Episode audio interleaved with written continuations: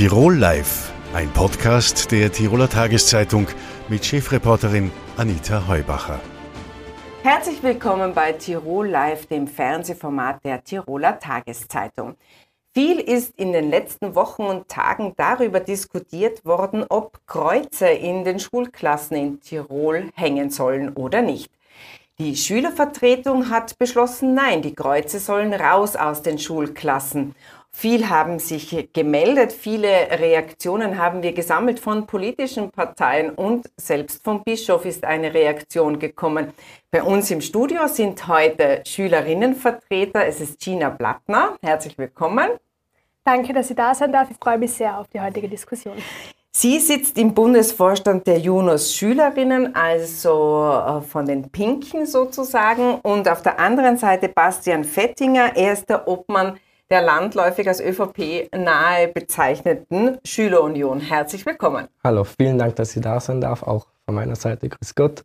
Wenn ich mich vielleicht auch dazu kurz zu Wort melden darf, die Schülerunion ist eine parteiunabhängige Schülerinnenorganisation, weil wir einen ganz klaren Fokus auf Bildungspolitik legen und da eigentlich keine Rückenhilfe jeglicher Parteien brauchen. Also da will man sich nicht mehr einordnen lassen, genau. aber kommen wir vielleicht zum Thema. Äh, raus damit, Kruzifix nochmal, das äh, lese ich da bei Ihnen. Das ist also der Antrag, der im Schülerparlament diskutiert worden ist. Äh, da haben Sie dann eingehakt und etwas nachgewässert. Was sind die unterschiedlichen Positionen zwischen Pink und Schülerunion? Nun, was ich glaube, einmal der größte Unterschied ist, ähm, wir beide pflegen an die Herangehensweise einer neutralen Klasse zwei unterschiedliche Methoden. Ähm, wie schon gesagt, eine neutrale Klasse wollen sowohl auch die Junos-SchülerInnen als auch die Schülerunion, während allerdings die Junos-SchülerInnen mehr den Ansatz pflegen, dass generell religiöse Zeichen aus der Klasse ähm, rausgenommen werden sollen, pflegt die Schülerunion den Ansatz, dass es einfach den Klassen selbst entschieden werden lassen soll, und sie sich selbst einfach entscheiden, ob sie ein religiöses Zeichen in der Klasse haben möchten und wenn ja, welches. Also wir pflegen da die Autonomie der Klasse. Die Autonomie der Klasse und es soll ein Mehrheitsbeschluss äh, sein und keine Einstimmigkeit. Wir, glaub, so genau, wir glauben, dass das der, der wahrscheinlich einfachste und auch kompromissloseste Ansatz ist. Wie sind Sie denn auf das Thema äh, mit den Kreuzen gekommen? War das etwas, was an Sie herangetragen ist? Fühlen sich anders gefragt Schülerinnen äh, äh, gestört, wenn ein Kreuz im Klassenzimmer hängt? Naja, also zunächst einmal war es eben eine sehr, sehr interessante Debatte für mich, da ich ja selbst auch in eine private ähm, katholische Schule gehe und somit die freie Entscheidung hatte, mich für das Kreuz und für die Kirche zu entscheiden. Andere SchülerInnen, die an eine öffentliche Schule gehen, hatten diese Wahlfreiheit aber nicht. Und wir Juno-Schülerinnen sind der Meinung, dass sich in einer Klasse nun mal alle wohlfühlen sollten und alle vertreten sein sollten, was wir auch nicht erreichen, wenn wir alle Symbole in Klassen aufhängen. Denn zum einen, was sind alle religiösen Symbole? Das können zehn sein, das können hundert sein. Und zum anderen gibt es trotzdem noch AgnostikerInnen und Agnostiker, die im Übrigen ca. 13,5 Prozent einer Schulklasse ausmachen, die durch kein religiöses Symbol vertreten sind oder sich damit wohlfühlen. Es war ja so, dass äh, Bischof Hermann Glättler das vorgeschlagen hat. Der hat dafür plädiert, die Kreuze hängen zu lassen und eben andere Symbole. Es gibt äh, natürlich äh, viele verschiedene Glaubensrichtungen und eben Leute, die aus der Kirche ausgetreten sind. Aber was würde denn die Schülerunion von der Idee halten, dass man mehrere Symbole im Klassenzimmer dann zulässt? Wenn die Klasse das so wünscht, dann würden wir einfach sagen, ja, dann lasst die Klasse das mehr oder weniger machen. Ich glaube, eine Klasse äh, mit ihren Schülerinnen und Schülern weiß am besten, was das Richtige für die Klasse ist und sollte da auch wirklich die Entscheidungsfreiheit haben. Jetzt ist es aber ja so, dass die Schulklassen und auch die Schulen, das ist nicht Schulautonomie. Es ist äh, so, dass äh, die Kreuze aufgehängt werden, wenn 50 Prozent der Schüler, mehr als 50 Prozent der Schüler äh, römisch-katholisch sind, ähm, dann wird das Kreuz aufgehängt. Das ist eine Bundesgeschichte. Würden Sie sich da mehr Schulautonomie wünschen?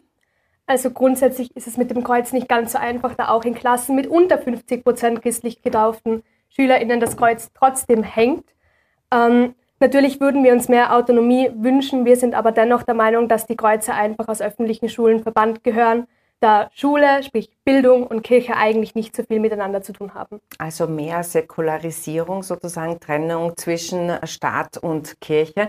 Jetzt haben sich ja auch die politischen Parteien geäußert und äh, es hat tatsächlich ja für viel Aufregung gesorgt. Das ist offensichtlich in Tirol immer noch ein sehr großes äh, und auch heikles Thema.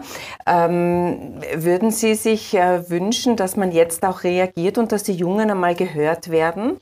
Ich glaube, der, der Vorteil des Schülerinnenparlaments ist durch das, dass das Schülerinnenparlament gesetzlich verankert ist, äh, müssen die positiv abgestimmten Anträge auch im Landtag behandelt werden. Und ich glaube, dass ähm, unter anderem auch durch diesen Antrag jetzt definitiv ein bisschen Gehör auf dieses Thema fällt. Wie das dann am Ende ausgeht, bleibt natürlich abzuwarten. Was erwarten Sie sich? Nun ja, also ich finde es sehr, sehr schade, dass die Politik uns scheinbar ja doch nicht ernst nimmt.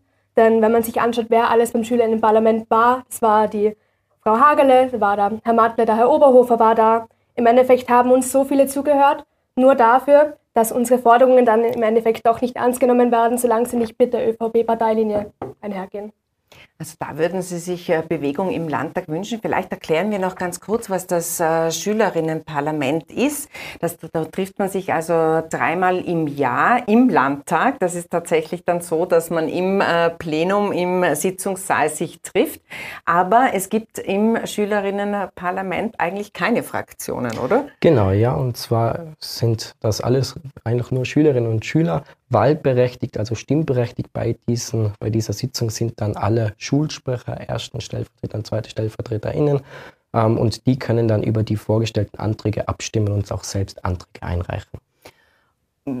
Dort sitzen dann offensichtlich aber zu wenig oder wenige ÖVP-nahe Schülerinnenvertreter, oder? Weil sonst hätte es ja nicht so sein können, dass der Antrag durchgeht auf das Abhängen der Kreuzer.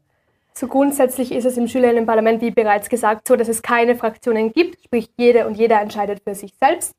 Ähm, es mag sein, dass wenig ÖVP-nahe SchülerInnen in diesem Schülerinnenparlament gesessen sind. Ich kann mir aber auch gut vorstellen, dass sich im Schülerinnenparlament eigentlich niemand an Parteilinie haltet, da wir ja alle für Bildung einstehen und für bessere Schulen und nicht für eine bevorstehende Landtagswahl, in der es darum geht, Werbung zu machen. Jetzt hat mir das sehr gut gefallen. Die äh, Gina Plattner hat uns einen Leserbrief geschrieben und darin haben sie eben auch angemerkt, dass man quasi in der Zeitung immer äh, politische Parteien oder auch den Bischof zu Wort kommen lässt, aber ähm, Sie eben als, als eigentlich Betroffene nicht. Ist das etwas, was sich durchzieht Ihrer Meinung nach, dass die Politik äh, zu wenig auf die Jungen hört? Ja, definitiv. So wie bereits vorher gesagt, ich finde es extrem schade, dass zu unseren Veranstaltungen PolitikerInnen erscheinen, dort sogar mit uns reden, ein Open Mic machen, falls es jemandem was sagt, nur dafür, dass es dann im Endeffekt trotzdem egal ist, wenn es halt nicht mit einem Parteiprogramm übereinstimmt. Also es war so, dass sie eben der, Landeshauptmann da, auch eine Landesrätin, wie Sie es erwähnt haben, oder auch der Parteichef der, der NEOS. Aber am Ende des Tages glauben Sie nicht, dass dann der Landtag, der ja jetzt sich damit befassen muss, dass der dann das äh, absegnen wird, Ihre Stoßrichtung? Hm, ich glaube durchaus, dass es Parteien gibt, die unseren Vorstoß absegnen würden. Die NEOS bringen es ja sogar ein. Ich kann mir aber gut vorstellen, dass durch die Verteilungen im Landtag dieser Antrag wahrscheinlich nicht angenommen wird, weil es einfach zu viele konservative Personen im Landtag gibt. Jetzt würde ich Sie, Herr Fettinger, gerne noch äh, äh fragen, ähm, was im Februar immer ein Thema ist, ist diese äh, Geschichte, dass man eben schon in der dritten, vierten Klasse Volksschule sehr eifrig die Kinder dazu bringt, gute Zeugnisse abzuliefern und dann im Februar muss man sich ja oder äh, versucht man einen Platz am Wunschgymnasium äh, zu ergattern. Was ist denn da Ihre Position? Wie, wie sehen Sie das? Ist man, man diskutiert schon sehr, sehr lange über die Abschaffung der Gymnasien beziehungsweise über die Einführung einer gemeinsamen Schule. Mhm. Wie, wie sehen Sie Sie das? Nun, die Schülerunion ist ganz klar gegen die Gesamtschule und unterstützt das jetzige System, eben das differenzierte Schulsystem, was einerseits einen Einstieg in eine NMS, früher Mittelschule, oder eben in ein Unterstufengymnasium ermöglicht, weil wir einfach ganz klar der Meinung sind, dass durch dieses differenzierte Schulsystem man mehr Bildungsvielfalt hat, was es auch benötigt und durch dieses differenzierte Schulsystem wird viel, viel mehr auf die Stärken und Schwächen der individuellen Schülerinnen und Schüler eingegangen. Und wenn wir uns anschauen, an einer neuen Mittelschule zum Beispiel wird nochmal differenziert zwischen vertiefend und grundlegend. Und durch das jetzige System wird im besten Fall wirklich gesorgt, dass jede Schülerin und jeder Schüler abgeholt wird und wirklich individuell auf die Zukunft vorbereitet. Und genau das unterstützen wir. Aber äh, wenn man in den Städten schaut, dann ist es schon sehr auffällig, dass erstens die Volksschulzeugnisse tendenziell besser ausfallen, also der Druck auf die Lehrer auch entsprechend hoch ist, nehme ich einmal an. Ich glaube nicht, dass die städtischen Kinder unbedingt äh, so viel gescheiter sind wie die am Land.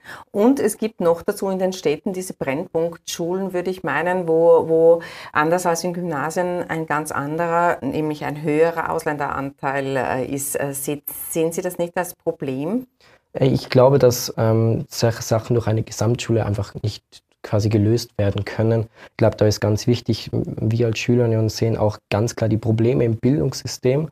Ähm, und ich glaube, dass das System, was wir jetzt gerade haben, da einfach das eine neue Wunde aufzureißen, wo keine ist, mehr oder weniger ist, und setzen da halt den Fokus woanders. Aber dementsprechend finde ich, dass solche Entscheidungen oder solche Probleme nicht durch eine Gesamtschule gelöst werden können.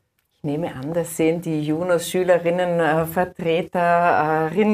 anders. Also äh, die gemeinsame Schule, wäre das etwas, äh, was die Problemlage ähm, entspannen würde? Ja, also wir Junos-Schülerinnen sind ganz klar für eine gemeinsame Schule mit innerer Differenzierung. Wieso? Weil es dann nicht auf den Wohnort ankommt, wo man zur Schule gehen kann. Ich persönlich zum Beispiel bin ein Dorfkind, ich wohne am Aachensee. Ähm, es ist für mich ganz, ganz schwer gewesen, an eine weiterführende oder an eine bessere Schule unter Anführungszeichen zu kommen als an einen NMS, weil es einfach extrem weit ist. Also ich bin in meine Schule dann, bin in ein Gymnasium gegangen, ungefähr dreiviertel Stunde mit dem Bus gefahren. Das war eine Herausforderung und niemand sonst aus meiner Klasse wollte das machen. Gäbe es eine gemeinsame Schule, also überall die gleiche Schule, dann wären sehr, sehr viel mehr wirklich in ihren Talenten und Stärken gefordert worden und hätten eine Ausbildung erhalten, die sie mit Sicherheit besser auf die Zukunft vorbereitet hat, als die, die sie erhalten haben. Oft sagt man ja, dass am Land die gemeinsame Schule ohnehin funktioniert. Sie haben schon einen Grund genannt. Das nächste Gymnasium ist oft sehr, sehr weit weg. Und es hat auch diese Modellregion Zillertal gegeben, wo man versucht hat, eine gemeinsame Schule zu installieren. Das funktioniert ja auch sehr oft, weil man eben lange Weg, die, den langen Weg zum Gymnasium nicht auf sich nimmt. Das ist aber trotzdem nicht etwas, wo Sie sagen, naja, äh, wenn es eh am Land funktioniert, dann, dann reicht uns das. Nein, also nur weil etwas in einer Gemeinde funktioniert, heißt es nicht, dass es überall funktioniert. Und wir Juno-Schülerinnen wollen Chancengerechtigkeit für alle SchülerInnen und nicht nur für die, die gerade geografisch günstig wohnen. Wann wird denn das äh, Thema, um auf das Kreuz noch einmal zurückzukommen, im Landtag behandelt? Ist man dann schon vorbereitet? Was werdet ihr dann tun? Mm, also so genau weiß ich das natürlich nicht, weil ich weder in einem Landtagsclub bin noch bei einer Partei angestellt, ähm, habe aber gehört, dass es nicht mehr lang dauern wird. Und äh, was wird denn Ihre, also das werden Sie sich natürlich dann anschauen, die Debatte nehme ich an, oder? Ja, mit Sicherheit. Wie schaut es bei der Schülerunion aus, Herr Fettinger? Werden Sie dann im Landtag sitzen und sich das anhören? Na, natürlich, da werden wir dabei sein, da werden wir schauen, was rauskommt und ähm, wir sind definitiv gespannt, was die Zukunft bringt.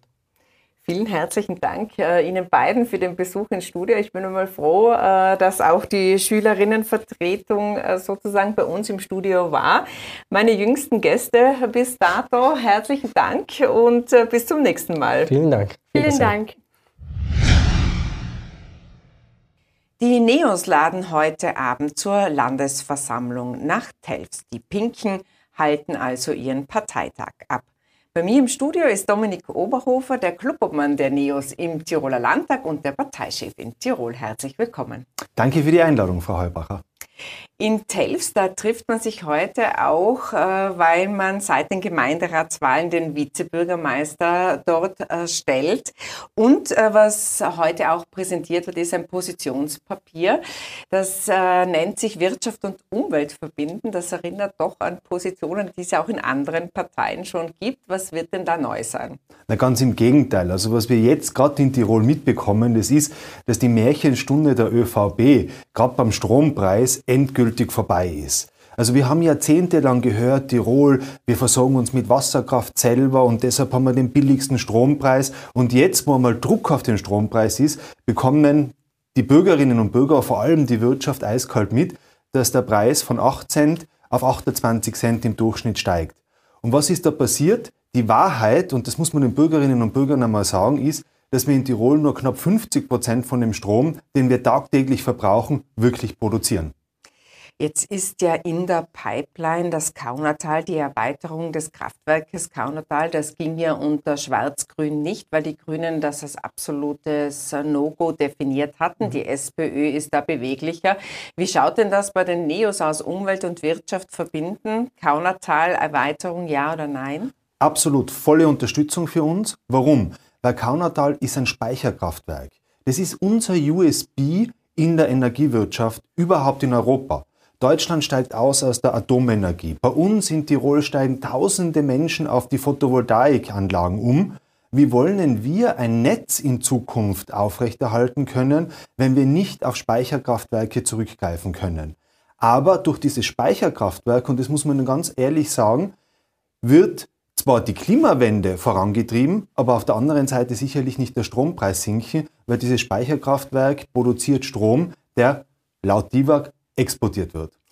Die TIWAG ist ja derzeit in einem Nachdenkprozess. Man äh, überlegt sich ja die Preisgestaltung nach diesem äh, Rechtsgutachten der Arbeiterkammer und auch äh, äh wegen dieser Klage, die gegen den äh, Verbund läuft. Also da könnte sich ja noch einiges tun. Aber ich möchte auf dieses Positionspapier noch einmal zurückgehen, Wirtschaft und Umwelt äh, verbinden. Was genau ist dann die pinke Annäherung, wenn es denn keine grüne ist? Wir brauchen jetzt Energieversorgung in Tirol. Wir müssen ausbauen und ob klassisches Beispiel, acht Windräder in Tirol, die in Telfs produziert werden, wo wir auch heute unseren Parteitag haben, nämlich von der Firma Leitwind, die würden den Deckungsbeitrag von 50 Prozent auf knapp 65 Prozent bei uns in Tirol vorantreiben. Das sagen wir seit drei Jahren in Tirol und nichts geht weiter. Da wollen wir dranbleiben. Aber wir wollen vor allem äh, die Chancen, die die Klimawende und der Ausstieg aus den, äh, äh, äh, den Umstieg auf den erneuerbare Energie vorantreibt, diese Chancen wollen wir in Tirol für die Wirtschaft nützen und das passiert leider überhaupt nicht, weil zurzeit haben wir auf der einen Seite Liste Fritz und die Grünen, die, sobald es um, die Energie, um den Energieausbau äh, geht, schreien und sagen, na, um Gottes Willen, auf der anderen Seite aber äh, gerade gegen Öl und Gas vorgehen wollen. In Wirklichkeit verbrauchen wir heute ähm, jedes Jahr zwei Prozent mehr Energie. Das heißt, irgendwoher muss die kommen. Und wenn wir beim Deckungsbeitrag nicht unter 50 Prozent fallen wollen, sondern auf 65, 70 von meiner äh, Perspektive her auch auf 80 Prozent gehen, dann müssen wir da Gas gehen und dann müssen wir investieren in Photovoltaik, in den Ausbau von Windenergie, aber vor allem auch in die Wasserkraft. Also Sie glauben, äh, mit dieser Positionierung punkten äh, zu können. Bei den letzten Landtagswahlen im Oktober war es ja so, dass man ein Prozentpunkt nur äh, dazu gewinnen konnte. Das lag deutlich unter Ihren Erwartungen. Ähm, man hat auch spekuliert mit einer Regierungsbeteiligung. Jetzt findet man sich in der Opposition wieder zu zweit. Man sitzt zu zweit mit zwei Mandatarinnen im Landtag ist die Enttäuschung schon äh, weggeblasen oder, oder wie hart ist sie denn, die Oppositionsbank? Also die Enttäuschung am Wahlabend war sehr groß. Sie haben ja selber interviewt, Frau Heubacher. Sie haben es ja mitbekommen. Ich war wirklich enttäuscht. Aber ich war vor allem enttäuscht, dass es uns nicht gelungen ist, eine Wende in Tirol herbeizubringen. Obwohl die österreichische Volkspartei über 10 Prozent verloren hat, regierte in diesem Land so weiter, wie als wäre nichts gewesen und wie eh und je. Und das kann es nicht sein.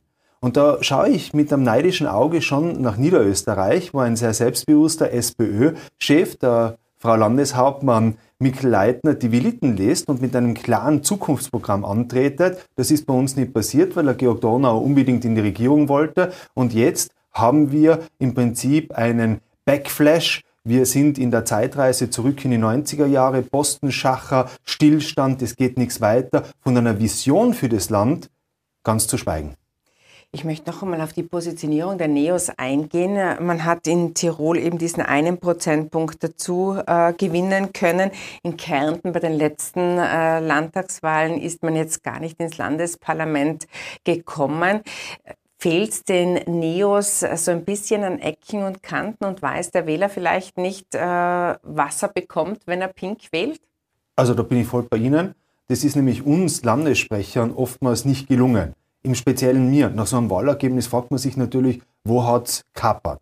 Und selbstkritisch ist es mir nicht gelungen, zu erklären, für was wir NEOS wirklich stehen. Nämlich für die beste Bildungspolitik, für transparente und saubere Politik und eben für Wirtschaft und Umwelt zu verbinden. Äh, der Beate Meinl-Reisinger, unsere Parteichefin im Bund, gelingt das offenbar besser. Deshalb sind die Umfragen auch so, wie sie sind, dass wir auf dem Bund sehr gut unterwegs sind und in den Land, äh, Landtagen noch Potenzial nach oben haben. Aber ich bin ja selbstkritisch mit mir selber, nicht nur mit der Regierung und habe wirklich das Wahlergebnis studiert und haben mir gedacht, was kann ich besser machen?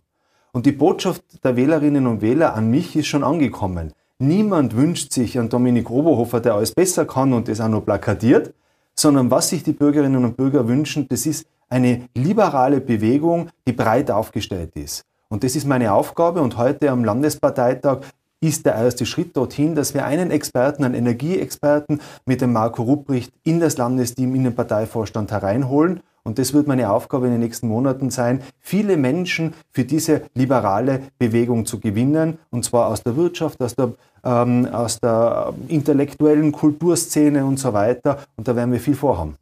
Wie schwer ist es denn im konservativen äh, Tirol? Sie betonen das liberale Element sehr, aber liberale Parteien haben sich bei uns schon immer sehr schwer getan.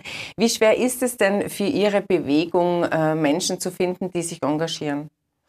Ich glaube, dass es für alle politischen Parteien sehr schwierig ist. Also man braucht ja nur in den Landtag hineinschauen ähm, beim politischen Mitbewerber. Was uns Neos gut gelungen ist, das ist, dass wir die Jungen haben. Ähm, wir sind zum Beispiel bei den Landtagswahlen unter 25-jährige Wählerinnen und Wähler gleich stark wie SPÖ und ÖVP gemeinsam. Also da ist viel gelungen, aber es fehlt natürlich noch die Mitte und da wollen wir ausbauen. Jetzt ist es äh, so, dass die Neos eben nur mit äh, 6 Prozent äh, den, den Wahlabend beschlossen haben. Wenn man sich die Wahlmotive zuletzt in Kärnten eben anschaut, dann war es sehr auffällig, dass ein Thema, nämlich bei der Wahlmotivation Neos zu wählen, die Bildung, die war ganz an fünfter oder sechster Stelle. Jetzt hat man aber gerade die Bildung immer sehr forciert und vor sich hergetragen. Braucht es noch weitere Themen oder wieso kommt das bei den Wählern nicht an? Was was glauben Sie? Bildung ist das zentrale Thema für uns Liberale. Ich sage immer, das, was für die Grünen die Natur ist, ist für uns Liberale die Bildung. Äh, wir kommen im Prinzip aus der Aufklärung historisch gesehen. Die Birgit Obermüller, meine Kollegin im Tiroler Landtag, die ist jetzt gerade auf dem Heimflug von Finnland weil sie dort die finnische Bildungsministerin getroffen hat. Sie war auch in Estland und hat sich das Bildungssystem angeschaut. Mit viel Innovation und mit vielen neuen Ideen für unser Bildungssystem kommt sie zurück in den Tiroler Landtag. Wir werden viele Initiativen starten. Bildung, das ist die Kernaufgabe der Zukunft. Weil wir sehen einfach, wir haben das teuerste Schulsystem in Europa mit dem schlechtesten Ergebnis. Egal ob es bei PISA ist oder wenn wir selber in unsere Reihen schauen, wir haben immer mehr junge Menschen, die unter die Räder kommen, weil sie in den Schulen nicht so unterstützt werden, dass sie am Ende des Tages auch einen vernünftigen Lehrabschluss zusammenbringen. Äh, zuletzt war hier die Bildungslandesrätin Cornelia Hageler. Die hat sich nicht äh, positionieren wollen, was die gemeinsame Schule der 10- bis 14-Jährigen angeht. Da wäre ja NEOS für eine gemeinsame Schule. Ich merke das gerade bei meinem Sohn, gell? Der ist zehn Jahre alt und von der Volksschule ins Gymnasium den Übertritt. Das ist nicht nur eine brutale Stresssituation für die Schülerinnen und Schüler und die Eltern, sondern vor allem für die Pädagoginnen und Pädagogen. Also ich habe da tiefes Verständnis. Ich war vor zwei Tagen äh, beim Gymnasialdirektor hier in Innsbruck auch zum Gespräch eingeladen. Ähm, ich habe da zutiefst Verständnis, dass die Pädagoginnen und Pädagogen sich brutal hart tun, weil gerade für Kinder mit Migrationshintergrund es einen brutalen Unterschied macht, ob das Kind in ein Gymnasium kommt oder in eine Mittelschule. Ob es den Aufstieg schafft, den sozialen, oder ob es eine Decke, eine Decke eingezogen hat. Und deshalb klares Bekenntnis von uns Liberalen zur äh, Schule, zur Gesamtschule, wenn man so will, äh, der 10- bis 14-Jährigen. Heute Abend in Telfs, wie viele Parteimitglieder erwarten Sie denn da? Also hier erwarten wir nicht nur Parteimitglieder, sondern vor allem viele Aktivistinnen und Aktivisten, weil unsere Parteiveranstaltungen ähm, sind ja für alle Bürgerinnen und Bürger offen und das haben wir auch so beworben. Also wie viele Mitglieder da tatsächlich vor Ort sind, weiß ich nicht da, weil wir sind ja die einzige Partei in Tirol, die auch das digitale Abstimmen möglich hat. Also das heißt, jemand des Liens, der muss nicht am Parteitag in Delfts teilnehmen, wenn er abstimmen will, sondern der kann das ganz modern und digital äh, von zu Hause aus den Laptop einschalten. Er muss und aber abstimmen. Mitglied sein, oder? Er muss, er muss Mitglied sein, wenn er abstimmen will, aber wir werden in Delfts natürlich viele Menschen haben aus unserer Bewegung. Wir haben dort bei den äh, letzten äh, Gemeinderatswahlen äh, 18 Prozent gehabt, bei den Landtagswahlen 15 Prozent. Das ist also wirklich eine richtige Hochburg von uns, äh, Neos, und ich gehe davon aus, dass wir Full House haben.